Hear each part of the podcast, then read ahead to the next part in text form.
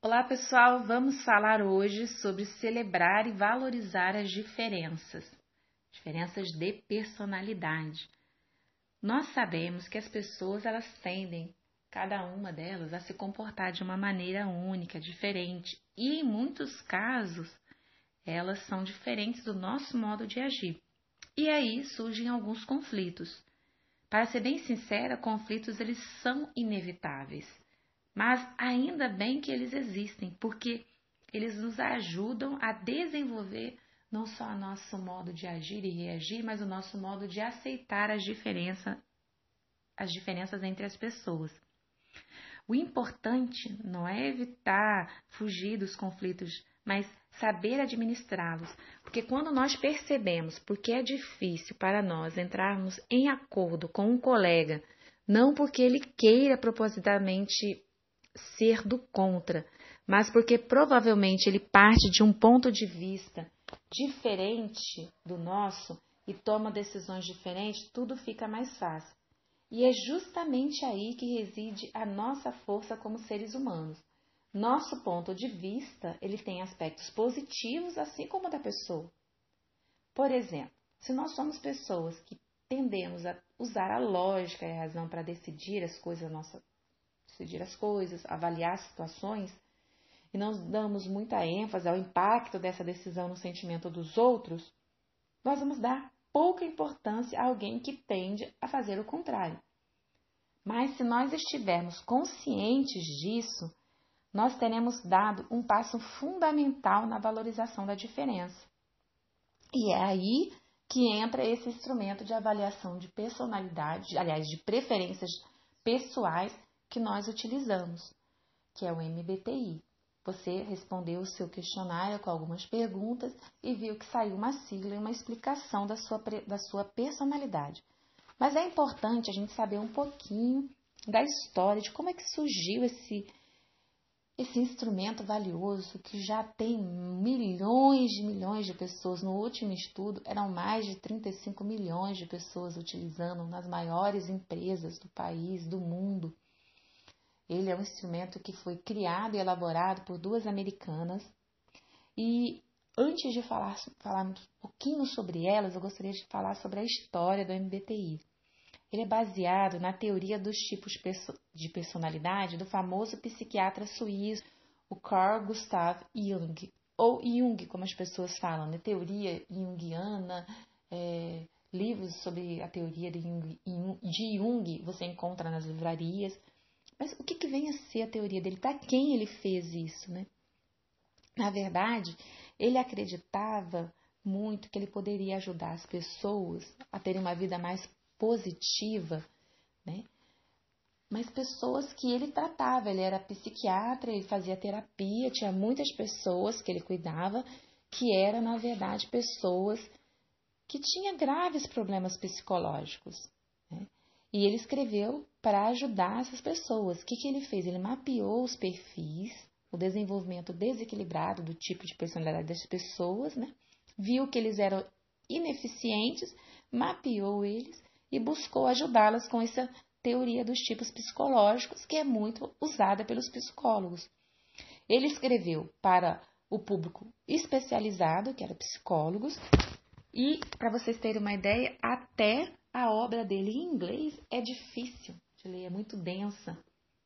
Por isso, o interesse dessa obra ficou nas pessoas que tinham problemas psicológicos, não em pessoas saudáveis.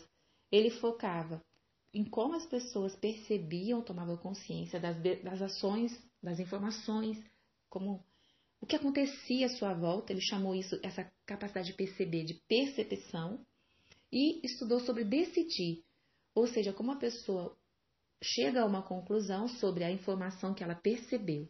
Ele não deu nome nessa parte de decisão. E aí ele estudou essa teoria, publicou o seu livro, e os psicólogos começaram a utilizar para as pessoas que eram normais, ah, ditas com problemas psicológicos, não para as pessoas como nós, ditas normais.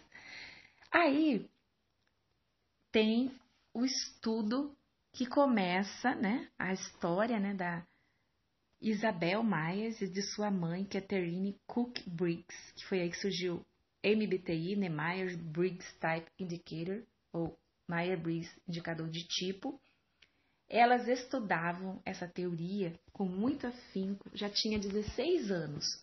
E aí veio a Segunda Guerra Mundial. Estados Unidos mandou muitos homens para a guerra. A mão de obra para as fábricas, a mão de obra industrial, ficou por conta das mulheres. As fábricas se viram obrigadas a contratar mulheres para substituírem os homens e assim manter a máquina funcionando. Só que o ambiente de trabalho, além de ser pesado, era um território muito estranho para a maioria das mulheres, como a Isabel e a Catherine, né? Mas elas achavam, ao observar isso, estudar essa situação, que o que elas estavam estudando em termos de teoria dos tipos de Jung poderia ajudar a identificar que tipo de trabalho alguém que não, não tivesse nenhuma experiência anterior poderia realizar com mais facilidade e eficiência. E elas queriam mapear isso. Como é que eles vão conseguir um teste que pudesse indicar preferências junguianas, junguianas, ó, eu estou falando igual todo mundo, junguianas. Como que nós, porque é com J, né? Então a nossa tendência é falar junguianas, mas é Jung, junguianas. O que, que elas fizeram? Procuraram um teste para avaliar isso, como a pessoa percebe a situação à sua volta e como ela usa essa informação. Só que elas não encontraram nada. O que, que decidiram fazer? Elas decidiram trabalhar por conta, por conta própria e fazer um inventário de preferências pessoais que ajudaria as pessoas a descobrir um pouco mais sobre seu tipo de personalidade. Elas partiram do zero porque elas não tinham formação, formação como psicólogas, nem eram psicometristas, partiram do zero, incomodaram muito a classe acadêmica na época, os que defendiam né, a teoria junguiana, que era só para os psicólogos e não para pessoas comuns, achavam que elas eram desqualificadas, mas na verdade não era. Por exemplo, a verdade é que não tinham é, habilidade formal, mas tinham conhecimento, por exemplo, tinham conhecimento de estatísticas, tinham estudaram sobre isso, mas elas não se abateram, graças a Deus, né? Elas não tiveram aceitação da, da classe, da comunidade psicológica, não se abateram com isso, concentraram seus esforços em descobrir, elaborar questões e aplicar essas questões, né? Usar as métricas e a matemática, a estatística, tudo da forma correta para que desse maior valor e credibilidade a esse instrumento que elas precisavam e queriam desenvolver. Elas ficaram muito entusiasmadas, né? Porque é, as pessoas comuns, quando pegavam o resultado daquele questionário, ficaram muito felizes. E um dos maiores prazeres delas foi submeter a uma pessoa o MBTI e ver que ela disse assim: Ah, que alívio saber que não é errado ser como sou. E foi exatamente isso que eu pensei quando eu fiz o MBTI. Né? Então, 50 anos depois desse acontecimento, elas já tiveram a grande alegria, né, para vocês terem uma ideia, em 90 era 2,5 milhões de pessoas que já tinham feito o MBTI. E muitos dos conceitos que eram de Jung, da teoria dos tipos psicológicos, passaram a fazer parte do tipo, da, do dia a dia da pessoa. Por exemplo, um dos conceitos sobre extroversão é amplamente entendido como uma energia derivada de uma atividade externa, assim como a introversão é uma energia derivada de uma atividade interna. Então, as pessoas começaram a entender palavras que antes só os psicólogos entendiam. Como que no nosso dia a dia nós podemos nos beneficiar com o estudo do MBTI? Então, grande parte do esforço físico, elas estavam muito determinadas a ajudar as pessoas a aproveitar né, de que esse esforço físico, o estresse que resulta de desentendimento entre pessoas bem intencionadas, né, não são diferença e divergências irreparáveis, são modos distintos de ver o mundo. Então, todos nós podemos melhorar a nossa qualidade de vida cotidiana, nosso dia a dia, se nós entendermos como somos e como reagimos e processamos nossas informações. Como que nós chegamos a conclusões ou decisões e como que nós nos comunicamos, como que nós falamos para as pessoas o que nós pensamos, o nosso desejo, o que, que nós como que nós nos expressamos para as pessoas. Nós vamos mostrar o nosso ponto de vista, nossa maneira única de ver o mundo. O que eu acho interessante no MBTI que o objetivo sempre foi ajudar as pessoas a serem felizes e eficientes em qualquer tipo de trabalho que elas escolhessem. Elas é, repudiavam a ideia amplamente divulgada de que todos nós somos, de certo modo, é, um desvio da pessoa ideal. Ao contrário, elas acreditavam que cada um de nós, tanto eu quanto você, nós nascemos com dons diferentes, com uma impressão única e singular que nos leva a preferir usar nossa mente, nossos valores e sentimentos de certa maneira. E isso é muito bom no nosso dia a dia, porque muitas vezes né, os conflitos eles são inevitáveis e quando a gente aprende a administrá-los da maneira correta, quando você e eu percebemos por que, é difícil para nós entrarmos em contato com um colega de trabalho. Não porque ele queira, de propósito, né, ser aquela pessoa do contra, mas porque ele provavelmente ele parte de um ponto de vista diferente do nosso. Ele toma decisões usando uma outra ótica, usando uma outra forma de ver aquela situação. E é aí que tem tá a nossa força e que elas, tanto a Isabel como a Catherine, queria que nós utilizássemos o MBTI justamente para entender esse processo. Quando nós observamos que tanto nós chegamos à conclusão que tanto o nosso modo de ver as coisas como o do nosso colega tem pontos positivos, fica mais fácil.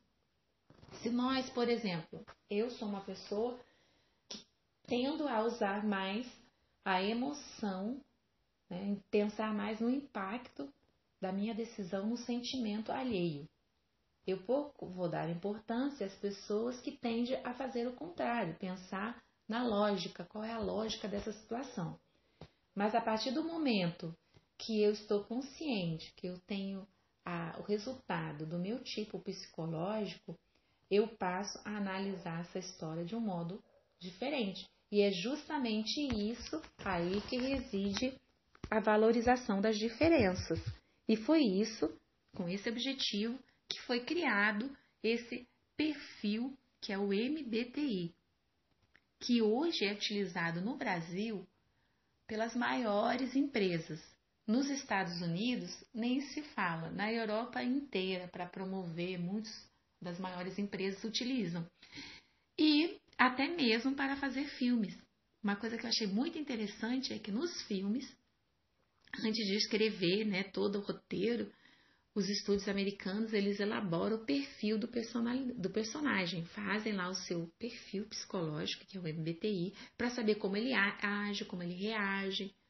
Inclusive, em alguns filmes sobre psicólogos ou terapia, você observa que quando chega a ter um casal na terapia, tem até um filme que eu não me lembro o nome, mas posso postar depois, que o casal chega para fazer terapia e ele recebe o questionário para responder.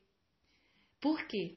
Porque quando a gente mapeia as diferenças, o nosso ponto de vista ao tomar uma decisão, ao julgar uma situação, fica muito mais fácil.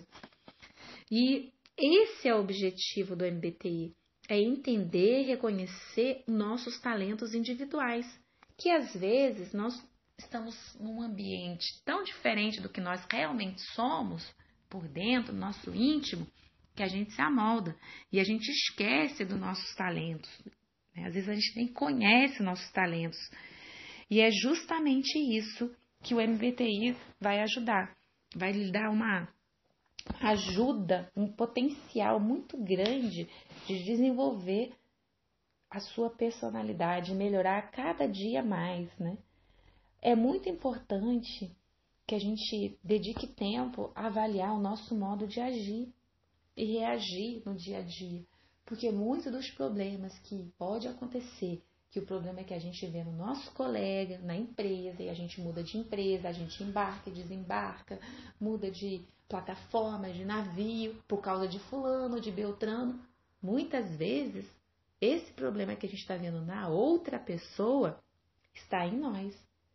E é isso que o MBTI vai ajudar a gente, vai ajudar que a gente possa, né? O objetivo primário dele é proporcionar a mim, a você, a todos um autoconhecimento não avaliativo.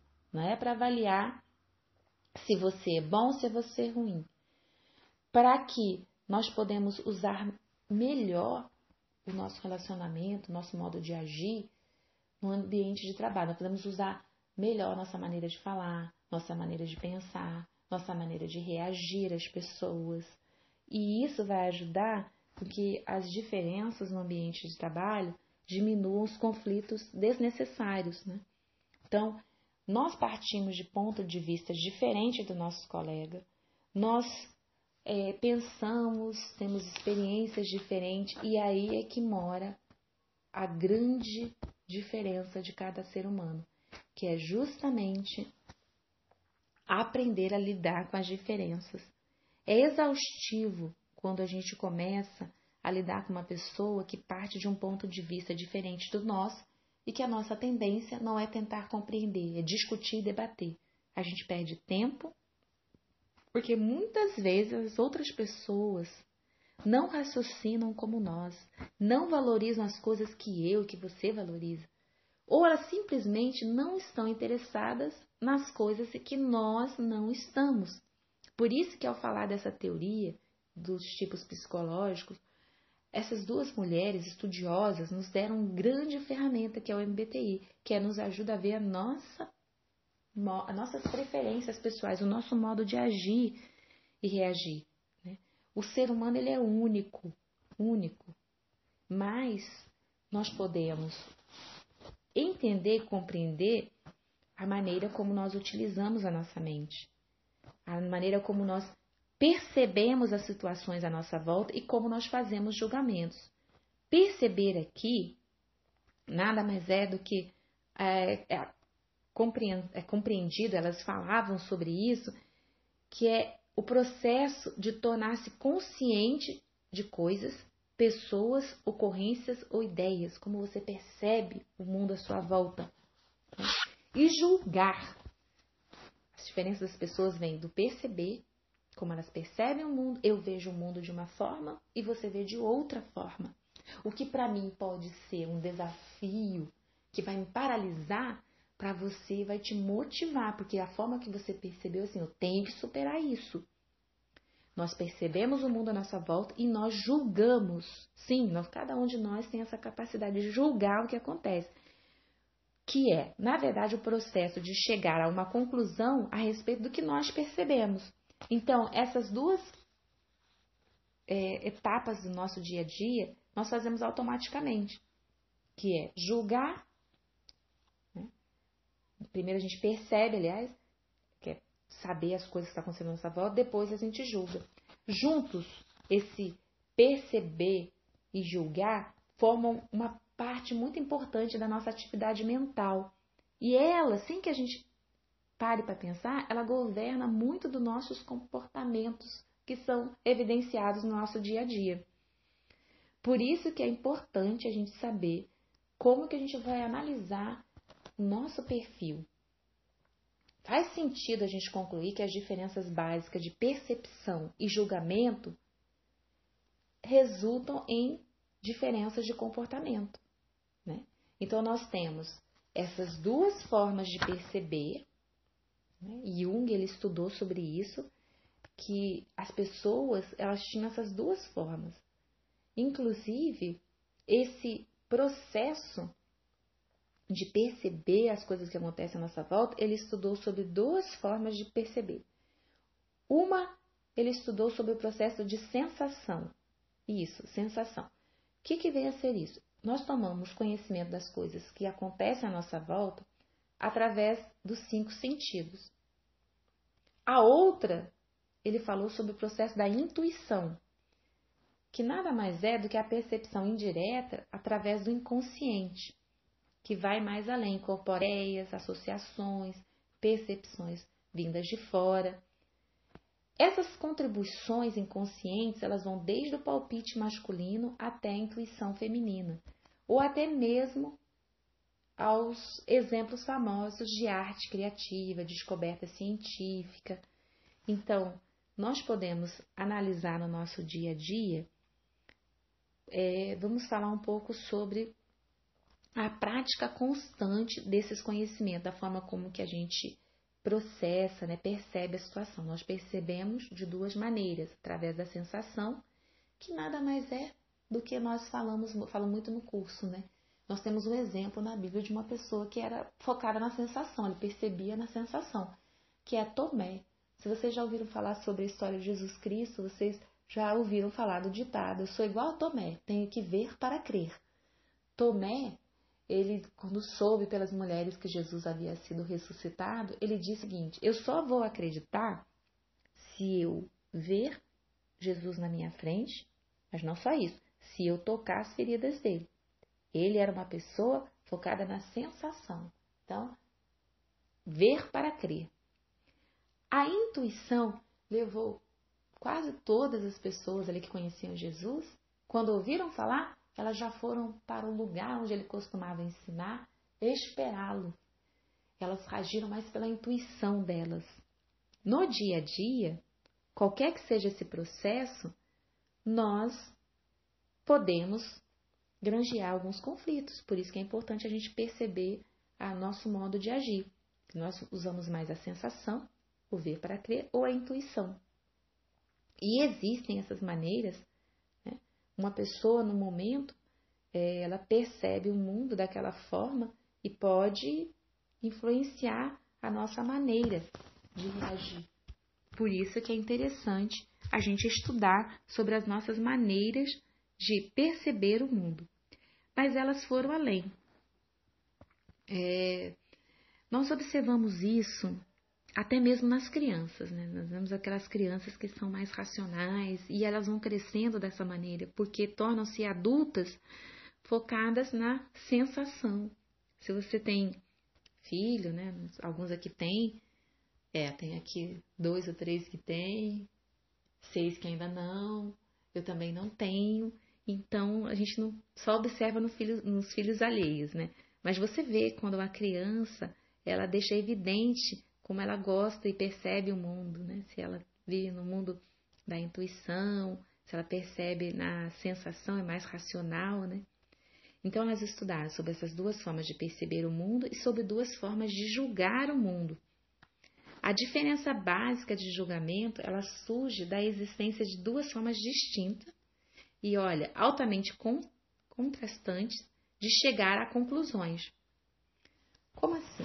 Bem, o primeiro caminho para chegarmos a uma conclusão do que nós percebemos é através do pensamento, ou em inglês o think, que é a letra T que vocês observam quando pegam o seu é, questionário, né? O resultado do seu inventário, você vem lá uma letra T. No meu não tem a letra T. Então, o que, que vem a ser o pensamento?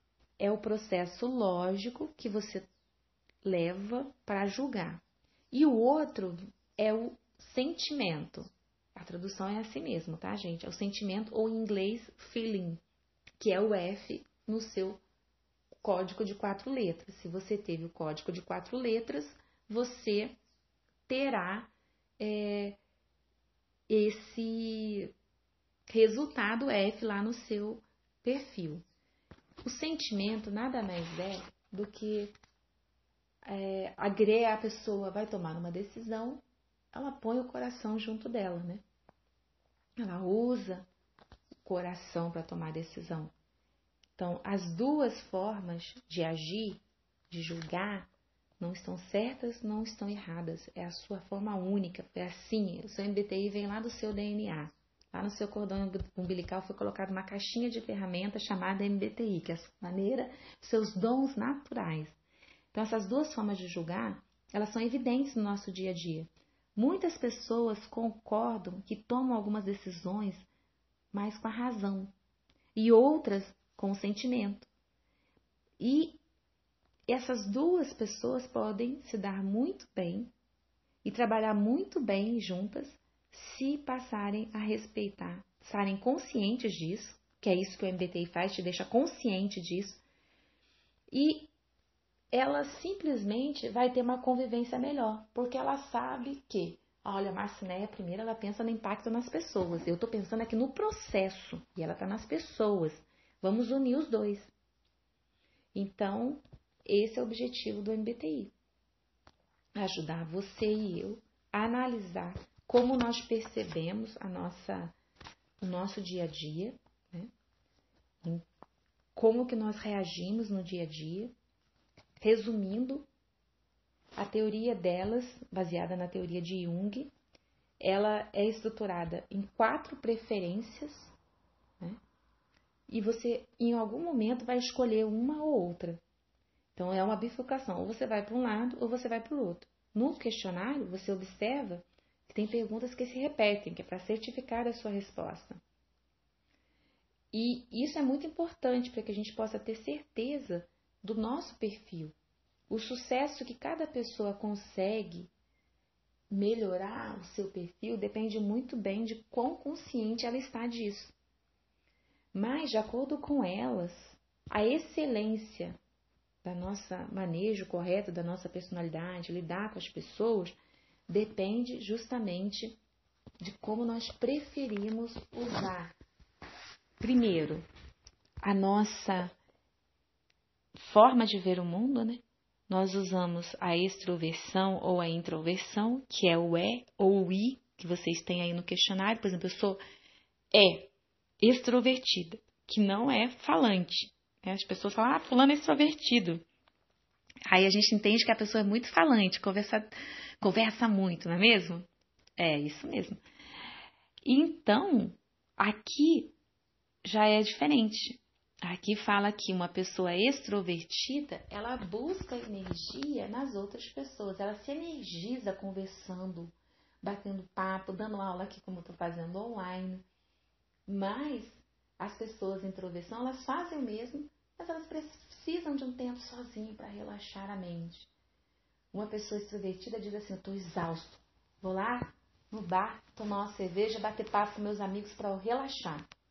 Uma pessoa introvertida pode fazer o mesmo, mas ela diz assim: ai, preciso descansar a minha mente, preciso de um tempo sozinho para pensar.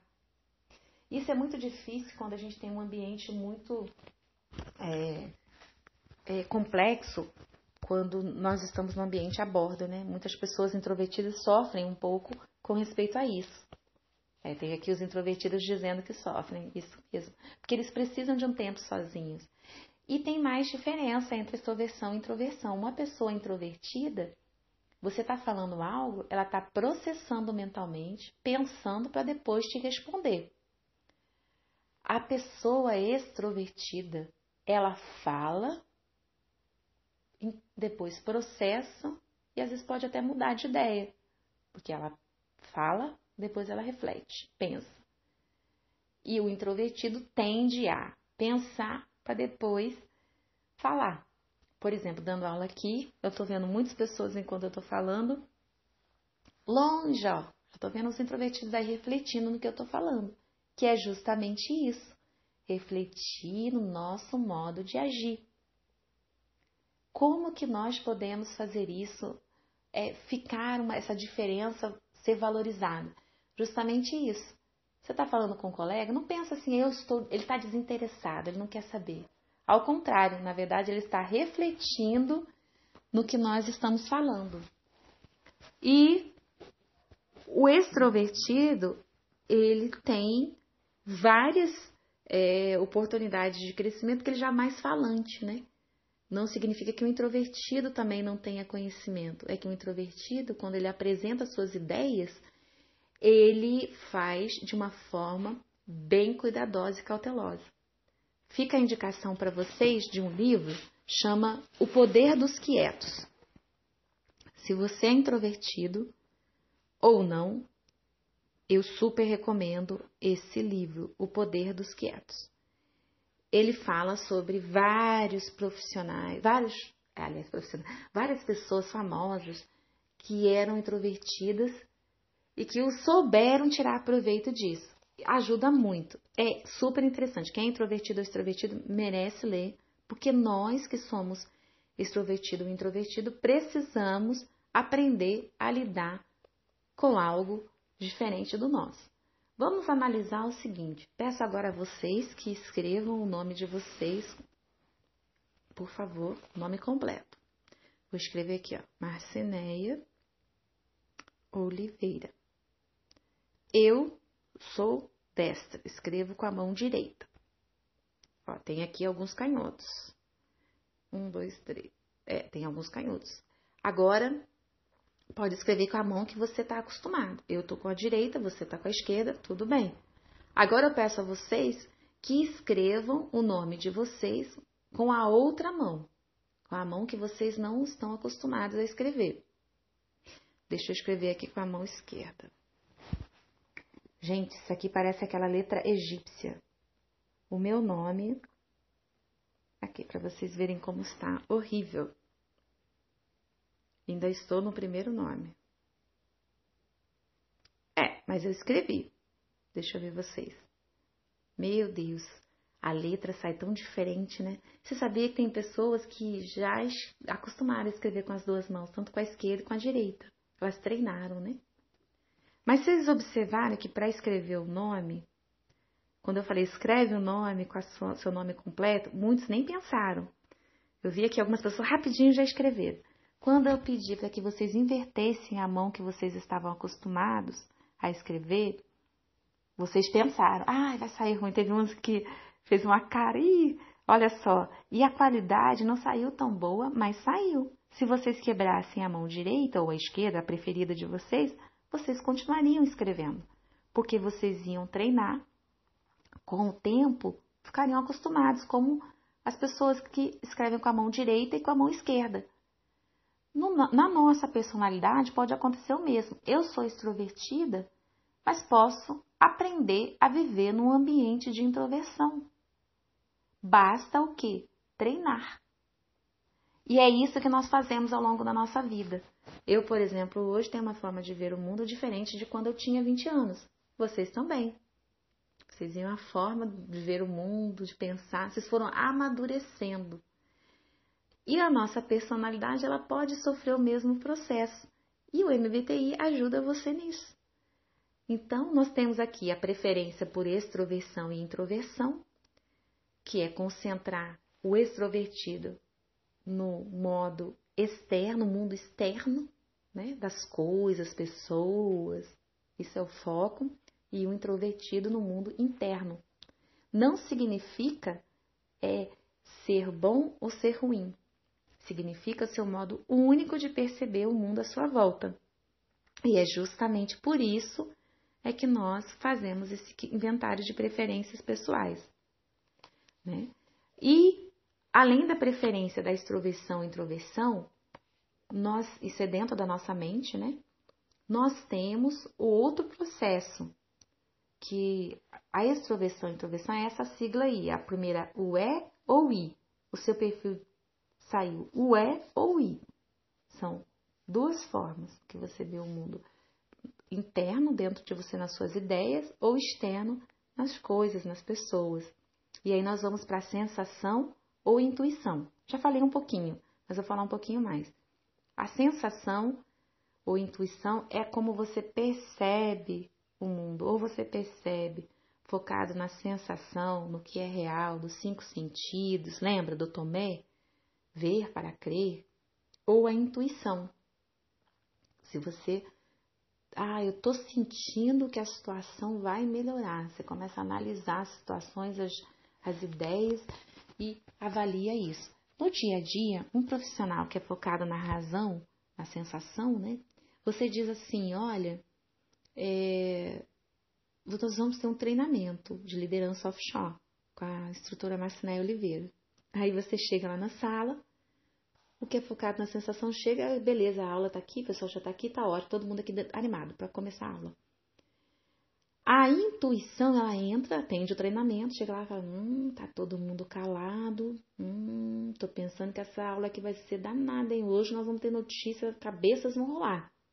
Tô sentindo, tô lendo mais hum, na cara de fulano, olha o jeito de ciclano.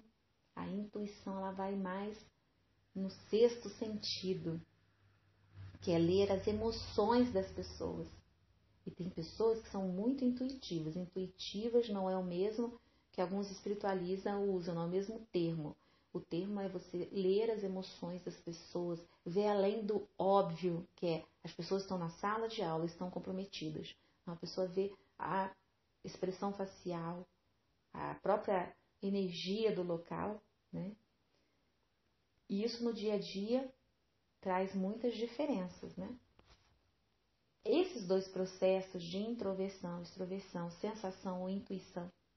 O sensação, a sigla é S, o intuição é N, é traduzido, não tem como a gente mudar para a letra que nós usamos em português, é mundial, tem em japonês, será assim. Mas aí tem dois processos, esses dois processos que nós falamos agora é na sua mente. E os outros dois processos é percebido pelas outras pessoas.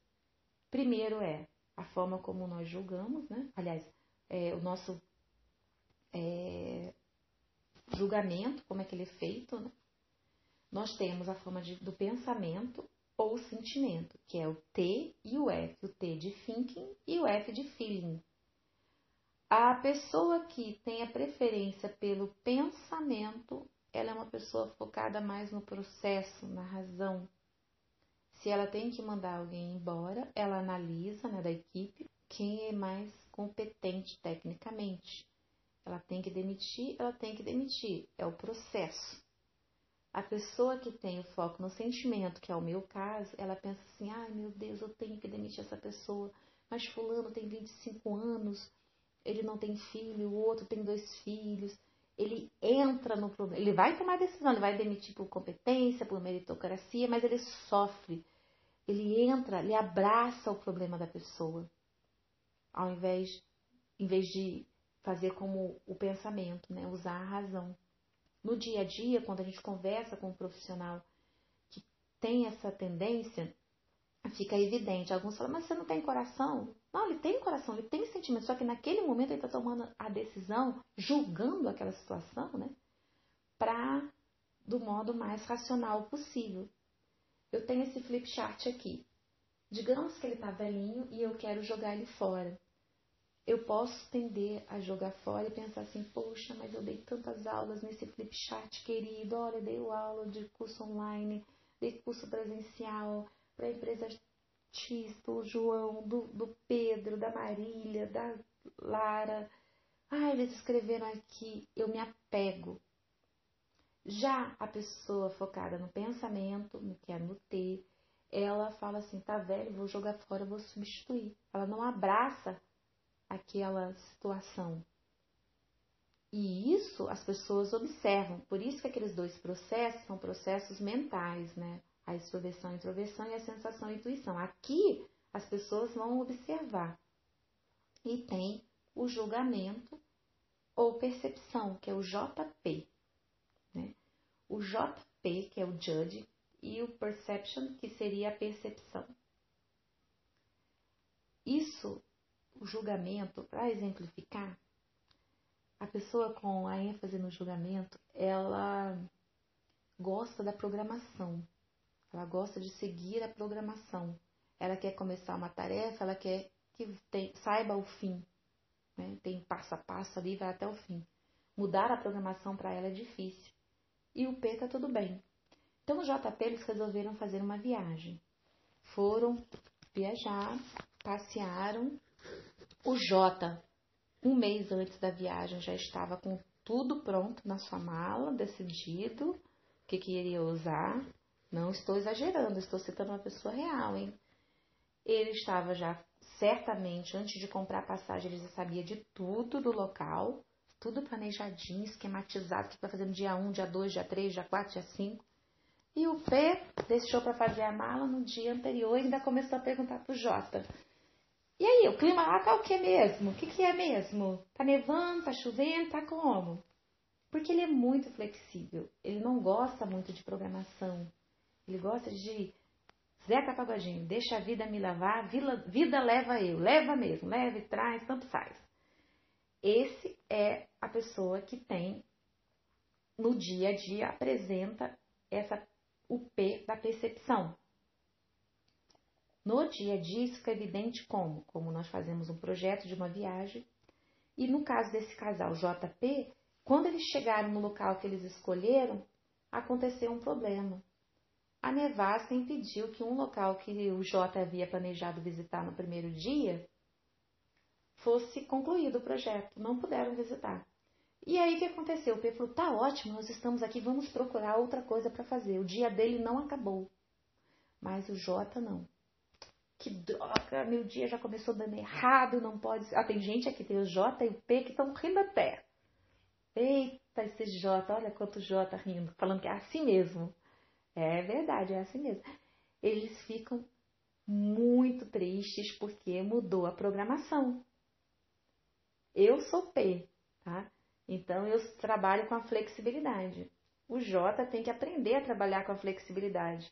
Mas ambos podem, como nós falamos lá, trabalhar com a mão esquerda, mudar a forma de agir, é, se adaptar, ser mais flexível. Então, o julgamento, ele gosta de um ambiente muito organizado, saber onde começa, onde termina uma tarefa, né? E o ambiente dele de trabalho tem que ser estruturado. Já o P, ele trabalha para de modo mais flexível, pode mudar de ideia que não tem problema. No ambiente de trabalho, isso dá muita diferença, porque as pessoas nem toda hora têm o início e o meio e o fim determinado. Muitas vezes, nem sempre isso acontece. Então, cada um de nós tem a forma de agir. E a ideia é que a gente possa aprender a valorizar as diferenças. Então, agora que você sabe um pouco mais sobre MBTI, se você é, já, no caso, respondeu o seu, né? Todo, aqui, todo mundo aqui já respondeu, é importante a gente pensar no desenvolvimento do nosso tipo psicológico, né? Desde uma criança até a, a, desde quando éramos criança até agora, nós desenvolvemos muito a nossa personalidade. Alguns até falam assim, ah, eu melhorei muito, né? Então há uma necessidade da gente aperfeiçoar a cada dia a nossa maneira de agir e reagir. E fazemos isso por respeitar o direito da pessoa também de fazer o mesmo. Então, vamos à luta. Agora vamos falar pessoalmente sobre cada perfil. E aí eu vou fazer isso individual com cada um de vocês, cada um fala e depois a gente volta a discutir, tá ok? Então vamos lá. Olá pessoal, Marcinéia Oliveira na área. Você sabe que tem checklist para tudo. E eu costumo dizer que eu tenho um checklist para o bom relacionamento no ambiente de trabalho. Uma lista de verificação para te ajudar. Hoje eu vou falar sobre três itens dessa lista. E checklist nós temos muito no ambiente offshore, em várias empresas também, né? Eu li que um piloto de avião, antes de decolar, ele tem uma lista de verificação com mais de 30 itens. E cada um deles ele deve verificar cuidadosamente antes de decolar. Mas o que me chamou a atenção foi que a revista mencionava que os pilotos com mais horas de voo, os mais experientes, eram os mais cobrados nessa verificação. Por quê? Porque o piloto veterano ele pode facilmente se acomodar e aí não cumprir todos os itens detalhados antes de cada voo. Ele pode pensar, ah, sempre dá certo, não é bem assim, né? E nós vimos muitos acidentes aéreos que ocorreu essa situação, né? Então, quanto mais experiência, maior o risco de se acomodar. E isso nós também é, enfrentamos no nosso relacionamento com as pessoas. Né? Quanto mais experiência nós temos no assunto, mais o risco da gente achar que aquela situação que está acontecendo é corriqueira, que a gente sabe como lidar e está tudo certo, né?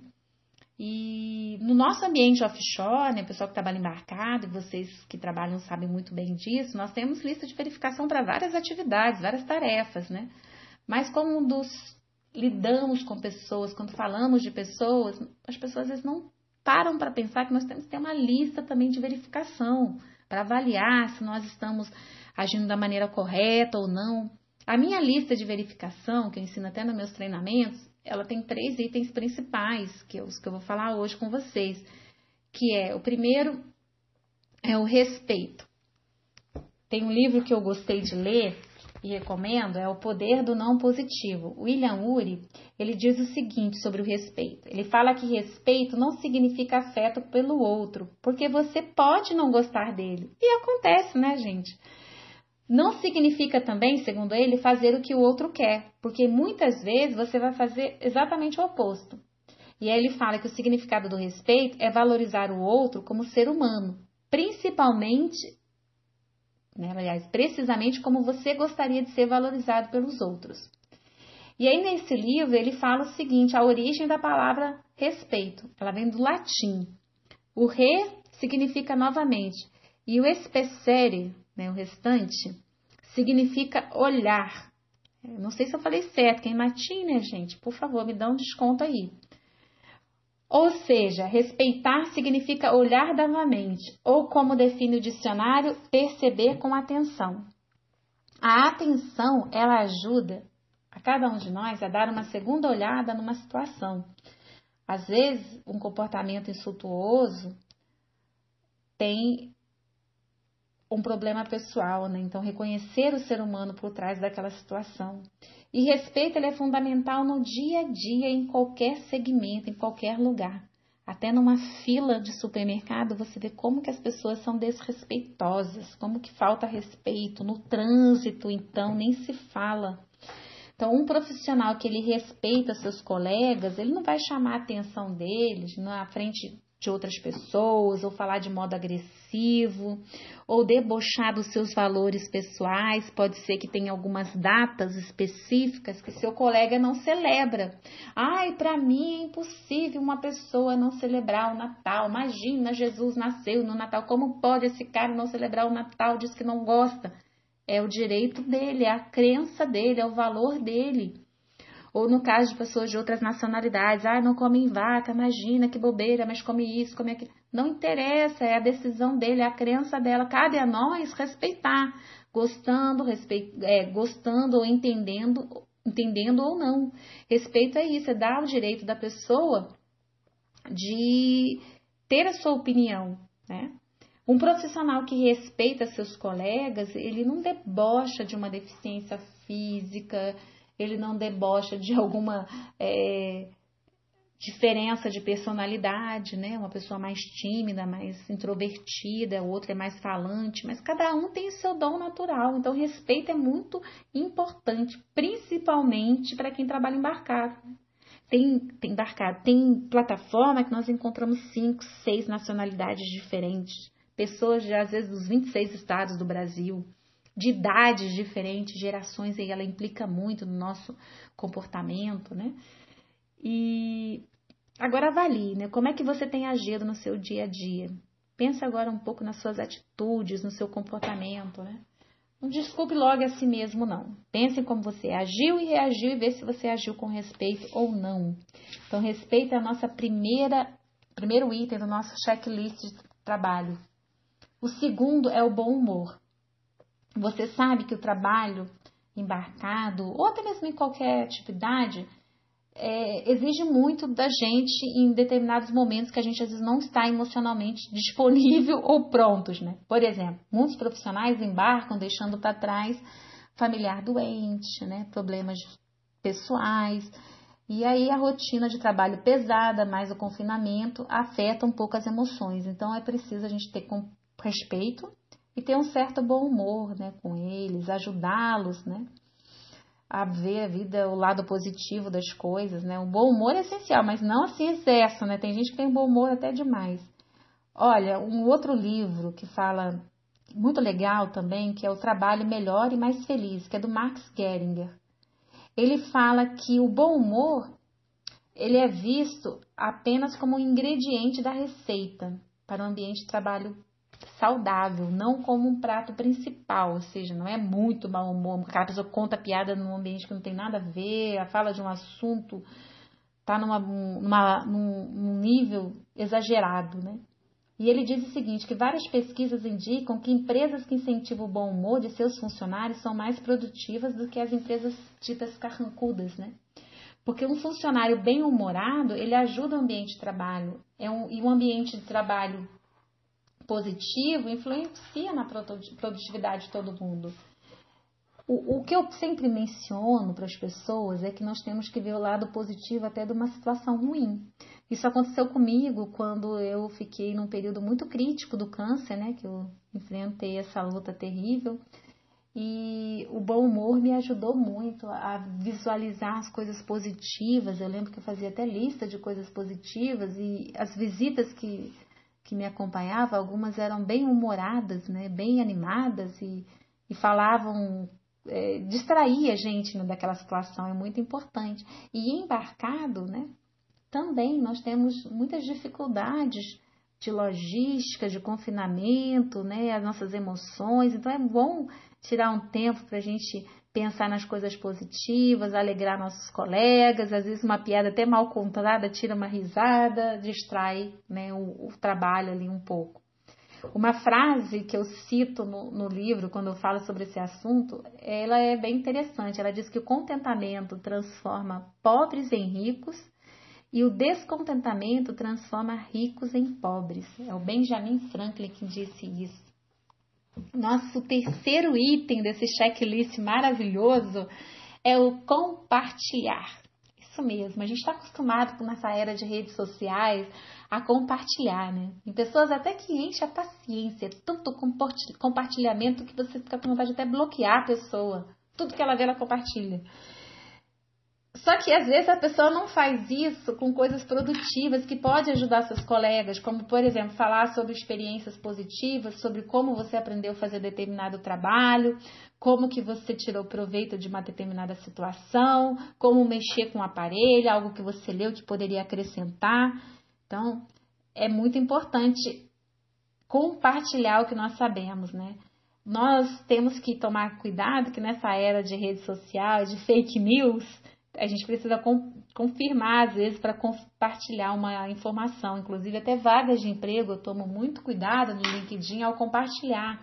Procuro checar, ver se é verdadeira, porque é muito ruim fazermos um compartilhar uma informação errada, né?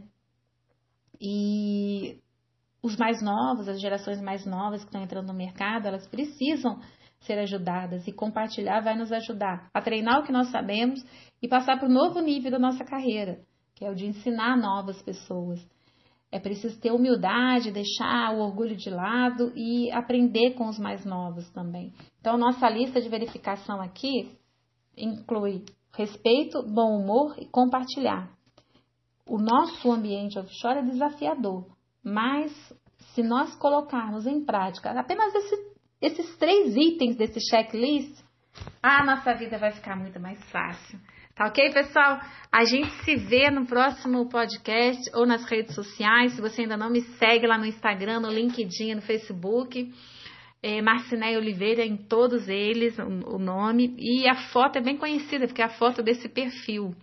Eu vou tentar deixar o link logo nas minha descrição, aí fica mais fácil para vocês.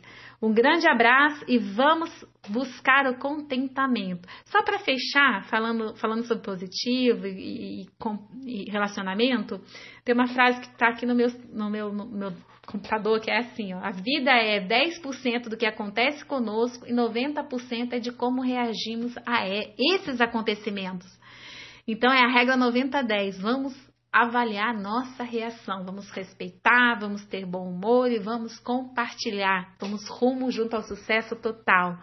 Um grande abraço para vocês. As principais responsabilidades de um líder.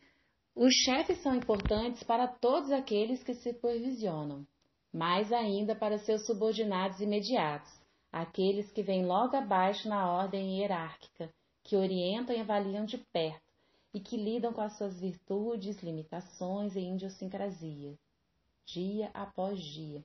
O sucesso ou fracasso de cada chefe depende do quanto ele consegue navegar em meio a esses relacionamentos fustigantes e tão humanos. Robert Sutton no livro O Bom Chefe Mau Chefe. Vamos analisar as principais atividades de um líder. Primeiro, direcionar. Organizar e estabelecer prioridades para a equipe. Os profissionais, quando chegam a bordo, reúnem-se com o líder anterior que desembarcará. Para que possa dar continuidade ao trabalho iniciado, eles recebem as instruções sobre o que deve ser feito e quais atividades foram realizadas. É nessa hora que se deve tirar tempo para definir o propósito para sua equipe nos próximos dias. Determinar de modo claro onde vocês focarão suas energias nos próximos dias do embarque e quais são as tarefas que devem ser feitas. Numa equipe que é fixa, isso é mais fácil, mas quando se é líder em equipes com maior rotatividade, é preciso tirar tempo para fazer isso em cada embarque.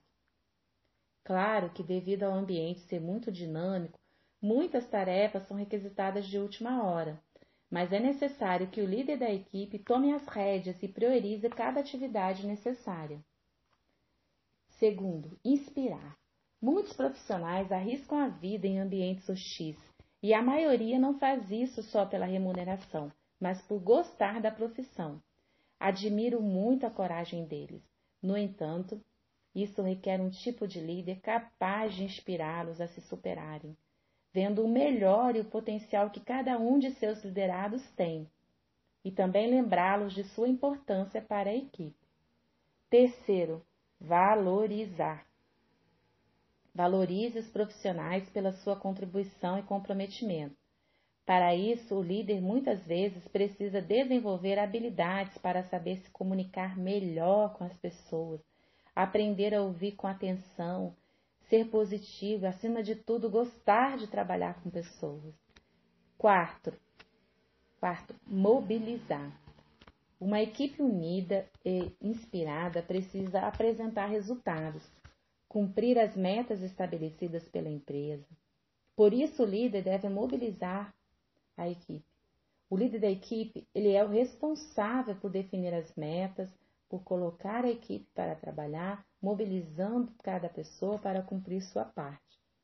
Ele deve fazer isso deixando bem claro o que se espera da pessoa e como a tarefa deve ser realizada, bem como deve definir o prazo para que seja realizada e monitorar a execução de todas as etapas para incentivar ajudar e corrigir possíveis erros, a fim de que não se avolumem. Para concluir, concluiremos com a frase de Samuel Johnson, um crítico e poeta inglês que viveu no, do ano 1708 a 1784. Ele diz: a verdadeira dimensão de um homem vem do modo como ele trata quem não pode fazer nada com ele. Pense rápido. Profissionais que respondem a maus chefes têm 20 a 40% de chances a mais de sofrer um ataque cardíaco. Essa pesquisa foi realizada pelo jornal médico Occupation and Environment Medicine e acompanhou 3.122 trabalhadores por 10 anos. Agora, pensando no seu dia a dia, Pense no melhor líder para quem você trabalhou. O que fez dele ser o melhor? O que esse líder fez ou não fez? Pense toda a sua carreira. Encontre aquele líder que foi 10, foi excelente. Agora, pense no pior líder para quem você trabalhou. O que fez ele ou ela ser o pior. Muitos profissionais contam nas minhas aulas que aprendem muito com os péssimos líderes que tiveram. Aprendem o que não devem fazer. E uma das coisas que não devem fazer é ser um líder incompetente. Robert Sutton, no seu livro Mal Chefe, Bom Chefe, que estou citando várias vezes ao longo da nossa conversa, diz que líderes incompetentes acreditam que podem usar as pessoas e depois descartá-las eles não tratam seus funcionários com dignidade. São o oposto do bom chefe, que está disposto a ajudar os profissionais a se qualificarem.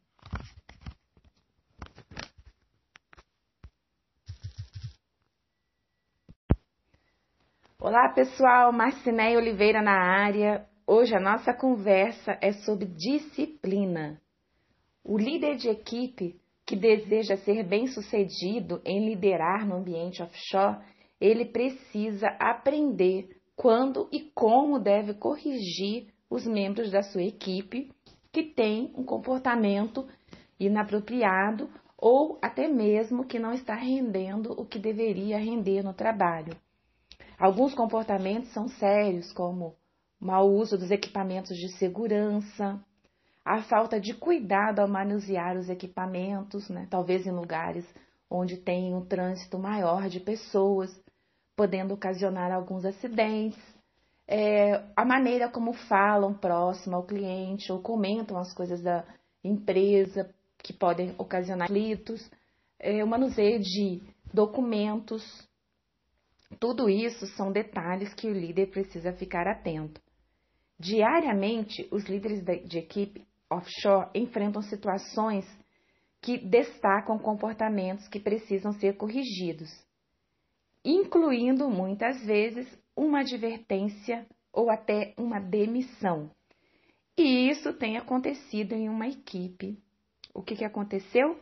Roberto, né, o nome aqui foi alterado para preservar a identidade da pessoa, ele tem deixado documentos sob sua responsabilidade soltos, expostos a outras pessoas. Seu supervisor já conversou com ele sobre o assunto, alertou para os problemas que tal comportamento poderia acarretar e, no entanto, pela terceira vez, o que aconteceu?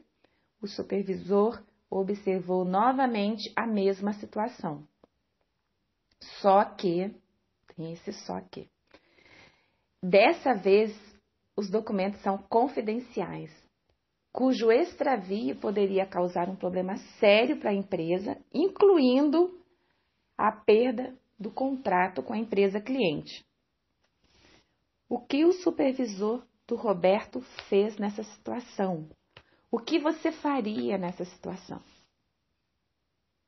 O supervisor de Roberto chamou-lhe em particular, deu uma advertência formal sobre o assunto esclareceu mais uma vez que as consequências de suas ações são graves e comunicou que ele não mais assumiria a responsabilidade pela tarefa a ele confiada. Deixou claro que numa próxima vez ele não receberá mais uma advertência, não será apenas uma advertência. Será que ele fez certo? O que, que você faria nesse caso? Corrigir o mau desempenho dos membros da equipe é um dos deveres do líder. Falhas graves de modo frequente, se não forem corrigidas, podem prejudicar a equipe. Não só isso, pode prejudicar a qualidade dos serviços prestados e, em alguns casos graves, até mesmo levar a empresa a perder um contrato. E também prejudicar um colega de trabalho. Qualquer comportamento inapropriado, grave ou não, deve ser corrigido para não acumular e assim virar uma bola de neve. Não podemos deixar impunes coisas sérias ou coisas que precisam ser corrigidas para não piorar ou prejudicar até mesmo o seu próprio trabalho. É preciso que o líder tome uma ação imediatamente. Adiar ou postergar apenas piorará a situação, além de ser um incentivo para o baixo desempenho. Por exemplo, Luiz Carlos tem por hábito, antes de iniciar um processo disciplinar, apresentar o assunto ao profissional envolvido e ver qual será a sua atitude. Muitas vezes a pessoa não se dá conta de que seu comportamento está errado, mas ao ser corrigida, toma medidas para mudar. Além disso, Luiz da postura do profissional. Por exemplo, ele comentou que observa como a pessoa se comporta ao falar sobre os líderes da empresa ou como ela se comporta na frente dos fiscais da empresa cliente e analisa se a pessoa tem ao seu alcance os recursos necessários para executar bem a atividade e se suas necessidades são atendidas. E mais ainda, se ela foi treinada corretamente para executar essa tarefa.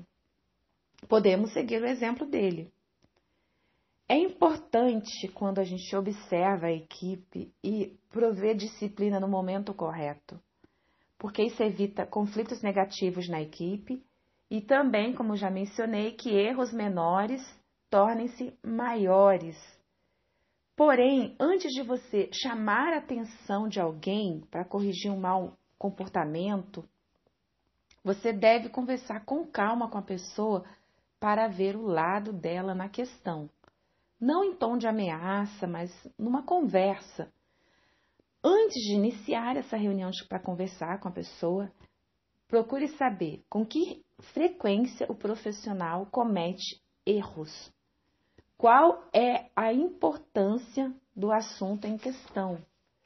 Qual é a causa do desempenho ruim? São hábitos errados que nunca foram corrigidos de modo correto? Falta de treinamento? são importantes questões para decidirmos antes de iniciarmos esse processo. Quando alguns comportamentos violam diretamente as políticas da empresa e os procedimentos estabelecidos, o líder precisa agir para corrigi-los e assegurar a união e o comprometimento da equipe. No entanto, ele deve estar atento à sua postura e escolher o momento apropriado para realizar uma reunião a fim de disciplinar ou corrigir um comportamento ruim, é necessária uma boa preparação. Assim, evitamos que o assunto seja controlado pelas emoções do momento. Em muitos casos, é importante pesquisarmos provas e testemunhas para que a nossa decisão seja pautada por fatos. Ao se reunir com um profissional, procure um ambiente reservado e um momento apropriado. Se você não fizer essa parte, pode ser que você acumule mais problemas após essa reunião. O papel do líder: manter uma posição respeitosa ao se reunir com o profissional que será disciplinado, controlar suas emoções, mesmo sob pressão e estresse. Não é correto e nem ético agredir verbalmente os profissionais envolvidos usando linguajar impróprio, palavrões e xingamentos ser o primeiro a zelar pelo nome da empresa e de seus dirigentes, focar sua atenção no problema que a conduta do profissional causou e não na pessoa em si. Não é o João que não presta, não é, nunca será. São os atrasos de João que prejudicam a equipe. Analisar se a pessoa tem competência técnica para executar a atividade e, se for lhe ensinado de modo claro, quais são as consequências de seu mau desempenho. Também é preciso avaliar sua própria atuação, verificando se algumas atitudes suas podem ser podem ser ou podem estar contribuindo para o mau desempenho desse profissional ou da equipe. Por exemplo, que tem acontecido a falta de feedback construtivo ou a má delegação da tarefa podem e estão prejudicando alguns profissionais. Mas muitos líderes de equipe não percebem que seu próprio desempenho também não está de acordo com os padrões necessários para a equipe. E aí o que, que eles fazem? Os erros deles prejudicam a equipe. Vamos analisar o passo a passo que podemos seguir para assegurar que a reunião para a disciplina ocorra da melhor maneira possível. Passo 1. Fale claramente do assunto. Cite fatos concretos e não suposições, suas ou suposições de outros. Por exemplo, você pode dizer: na segunda-feira você atrasou 40 minutos. Na semana passada, na quinta e na sexta, você chegou com 30 minutos de atraso. Passo 2.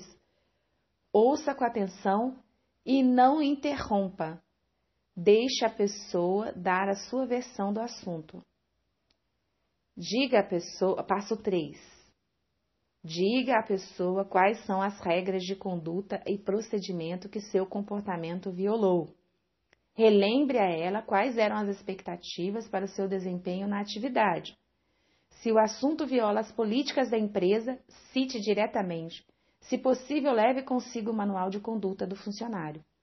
Deixe claro quais são as consequências que tal comportamento pode acarretar para a equipe e para a empresa. Passo 4. Muito importante esse passo, não pode ser desconsiderado. Pergunte ou apresente a solução para a situação. Em muitos casos, a solução correta é uma advertência formal e, em alguns casos, a demissão. Mas é a sua decisão. Encerre a reunião num clima pacífico, com metas e prazos definidos para que a mudança ocorra. Não deixe solto. As informações soltas podem deixar o profissional sem a necessidade de fazer mudanças. Uma pintora francesa chamada Eugène Delacroix, não sei se meu francês foi perfeito aqui, ela tem uma frase que eu gosto muito. Ela diz: Desculpa. Há coisas que a existência deve ensinar. A primeira é que se torna indispensável corrigir muito. A segunda é que não se deve corrigir demais. E aí, o que, que vocês acham? E a outra frase, citada no capítulo desse livro, é a do ex-presidente, lá nos Estados Unidos é presidente, né? Presidente Lyndon Johnson. Ele diz: não existem problemas que não possamos resolver juntos e muito poucos que não capazes de resolver sozinhos.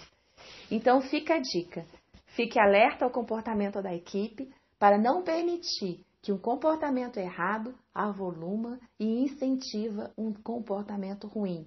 Porque se o seu liderado perceber que o João não está sendo corrigido, que o Pedro não está sendo corrigido, isso incentiva o mau desempenho e é destruidor para a sua carreira como líder de equipe.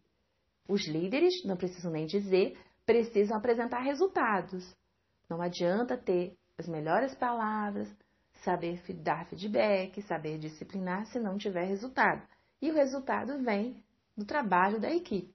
E para a equipe precisa trabalhar, é preciso inspirar, valorizar, saber conversar, saber discutir um assunto sem atacar a pessoa, saber elogiar o bom desempenho. E aí você pode pensar: mas a pessoa fez o que deveria fazer, ela foi contratada para isso, eu preciso ficar elogiando? Precisa, porque você incentiva o bom desempenho. Quanto custa o elogio? Não muito, talvez alguns minutos, mas o efeito pode ser maravilhoso. Na próxima podcast, vamos falar sobre esse assunto.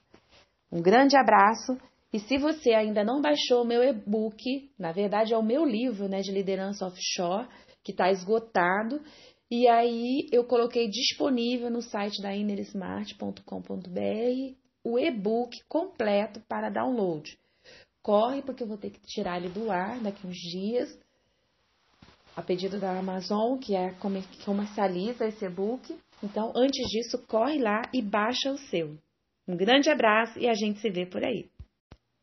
Olá pessoal, Marcinei Oliveira na área. Vamos falar sobre competências de liderança para o ambiente offshore.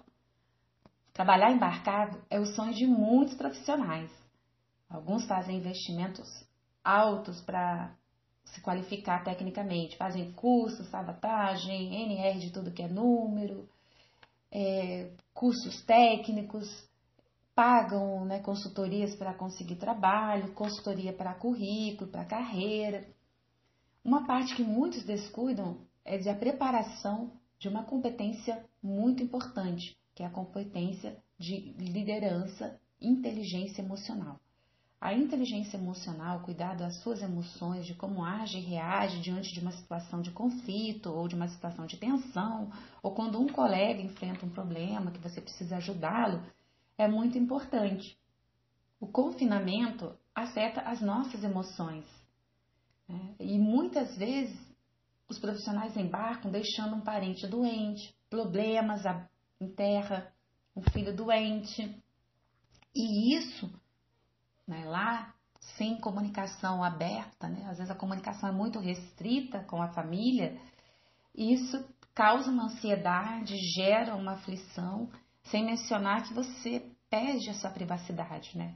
Muitas vezes são 28 dias, 21 dias ou em alguns 14 dias junto com pessoas que você não tem tanta intimidade, sem poder ler um livro, até mesmo chorar às vezes na aflição.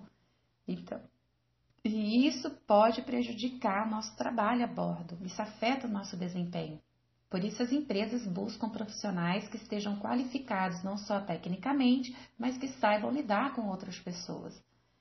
A comunicação restrita pode deixar a pessoa ansiosa, às vezes até mesmo mais preocupada. Então, saber lidar com essas emoções é muito importante. Um dos fatores que, que, que, alguns encaram como desafio no ambiente offshore, né, o trabalho embarcado, é o ambiente multicultural. Em algumas plataformas, nós temos cinco nacionalidades no mesmo ambiente.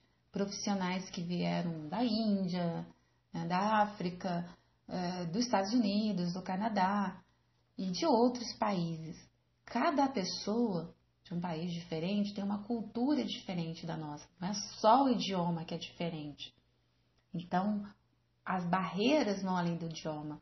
Existem culturas, existem valores, sem mencionar que cada um tem seu temperamento, uma experiência de vida passada que pode afetar o seu comportamento. Então, saber lidar com essas diferenças é algo importante, porque quando a empresa contrata um profissional, ela tem um custo envolvido. Para esse profissional embarcar, tem outro custo envolvido. Se tem um problema e ele precisa ser desembarcado, o custo dobra. Então, as empresas estão seletivas no boom do petróleo, era comum as pessoas contratarem visando só a parte técnica. Mas depois dessa crise, as empresas aprenderam a trabalhar muito bem no recrutamento e seleção. Eu conheço algumas consultorias de recrutamento e seleção, uma excelente Macaé, e ela até inclusive fez um vídeo falando sobre os desafios né, do trabalho offshore.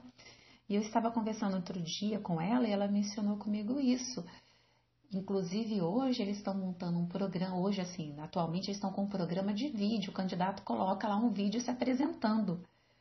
Isso é porque a empresa quer já sentir como é o profissional, quer ter um currículo mais apurado, né? ver detalhes. Alguns pesquisam redes sociais, por isso a inteligência emocional, até mesmo na, ao manter essa rede social, é importante. Não estou dizendo que eu concordo, não concordo, estou dizendo o que acontece. Então, o ambiente multicultural, as emoções afloram. E às vezes um colega ele não quer conversar sobre o assunto, é preciso que você é, tenha tato para abordar ou até tentar ajudar. A gestão da ansiedade é muito importante, né? O aluno comentou comigo que ele leva uns 3 a 4 dias para se adaptar à rotina a bordo, até que o corpo dele já assimila aquela situação. E no caso dele, ele fica 28 dias. E nos, nos últimos dias, né, os 7 dias restantes, ele diz que tem que lutar para que a ansiedade não domine ele. Que ele quer desembarcar, né? ficar pensando na família, logo eu vou reencontrar com a família. Ah, será que o tempo vai estar tá bom? Ele mencionou que uma vez ele ficou quatro dias tentando desembarcar. E aquilo ele precisou de muita inteligência emocional. Os riscos a bordo também geram ansiedade, né? Você fica à mercê de uma sirene, né? o medo da tragédia, de acontecer uma tragédia, de um acidente. Então, quando as pessoas têm inteligência emocional, elas enfrentam essa rotina dura de trabalho de 12 horas num ambiente desafiador e fazem muito bem. Mas como que você pode se preparar para essa rotina? Bom, no dia a dia, uma das coisas que mais te ajuda a crescer e melhorar é ouvir feedback. As pessoas darem um conselho para você, mesmo que você não concorda, não levar para o lado pessoal, extrair algo positivo. Você pode até pensar, olha, nesse pensei, né? Nesse momento a pessoa está me falando isso, eu não estou precisando disso. Mas pode ser que no futuro eu precise, então vou meditar sobre esse assunto, vou pensar sobre isso, vou refletir sobre isso. O que acontece é que muitos não gostam de ouvir opiniões contrárias à sua. Levam tudo a ferro e fogo, falta um equilíbrio não demonstram empatia, não pensam que aquilo ali é para melhorar, não é para destruir, mesmo que às vezes o conselho seja um pouco duro. É melhor um conselho duro do que passar a mão na sua cabeça e depois você sofrer as consequências de não crescer profissionalmente, estagnar, perder o emprego. Hoje, essa aventura de explorar petróleo em alto mar traz seus desafios não só de gestão, da logística, mas também de manter a equipe unida, focada em preservar a sua saúde física, em preservar a saúde do seu colega e ter segurança e cumprir suas metas. As pessoas precisam aprender a analisar as ações, as suas ações e as ações de outras pessoas sem analisar a pessoa em si. Por exemplo, no, ao dar o feedback, não é o João Paulo que não serve para a equipe, é o comportamento dele que não está condizente com as diretrizes da empresa. Então, ao abordar colega, é preciso deixar claro isso. Essa competência emocional de lidar com pessoas é vital em nossos dias. Hoje nós temos pessoas embarcando de geração X, geração Y, geração Z, todos juntos, trabalhando unidos. E para o trabalho a bordo ser 10, né, ser efetivo, gerar resultado, é preciso estar comprometido não só com o trabalho, mas com as pessoas, com a segurança das pessoas. No ambiente offshore, desenvolver competências de liderança não é só importante, ele é essencial. E detalhe, não é só para líderes. De 10 vagas postadas nas empresas de offshore, 9 tem lá competências de liderança. E as 10 têm inteligência emocional, sabe se controlar, pessoa que sabe lidar com outras pessoas. Por que isso? Porque liderança não é só para líderes, são para profissionais que desejam ter uma boa atuação nesse ambiente e precisam liderar um projeto, liderar uma tarefa, liderar, se autoliderar. No ambiente offshore, algumas competências de liderança são muito importantes. Eu enumero 10 e eu vou passar para vocês rapidamente elas. Hoje eu falei um pouquinho sobre a inteligência emocional, vou falar um outro, um outro podcast detalhado sobre inteligência emocional, com algumas dicas, algumas explicações que podem ser úteis para você. Então, a primeira é, competência de liderança offshore é inteligência emocional. A segunda, planejamento e organização. Terceira, delegar tarefas de modo correto. Quarta, saber se comunicar de forma eficaz. Quinta, gestão de conflitos. Sexta, trabalhar em equipe. Sétima, tomada de decisão e análise de problemas. Oitava, flexibilidade e adaptação a mudanças. Nona, gestão de tempo. Saber gerir o seu tempo, gestão do tempo que você tem no, no, a bordo. Décima, saber se desenvolver e ajudar a equipe a se desenvolver. Auto gerir a sua própria carreira. Não é só o curso que a empresa paga que você deve fazer. Você é seu próprio CNPJ, como eu digo. Então você precisa cuidar da sua carreira. Trabalhar embarcado tem seus desafios, mas segundo meus alunos é muito recompensador. Eles não conseguem imaginar fazendo outra coisa. Lembre-se de que se você se preparar na parte interpessoal, na parte de relacionamentos, desenvolver a sua inteligência emocional, sua vida a bordo será mais fácil. Esse tema é tão importante que no nosso curso de liderança offshore online, no programa completo, nós temos várias aulas que nós fazemos com os alunos ao vivo para ajudá-los com exercícios práticos para que ele desenvolva essa primeira habilidade que nós falamos, primeira competência que nós falamos, que é liderança offshore. Se você ainda não baixou meu e-book de liderança offshore, o livro está esgotado e aí eu coloquei o e-book disponível para download lá no site da Inner Smart, Inner com dois N, Smart né, com S mudo, mart.com.br Aí você vai na aba e-book e baixa o seu, tá ok? Próxima oportunidade vamos falar sobre outra competência de liderança offshore. Um grande abraço e a gente se vê, tô igual a Globo, a gente se vê por aí.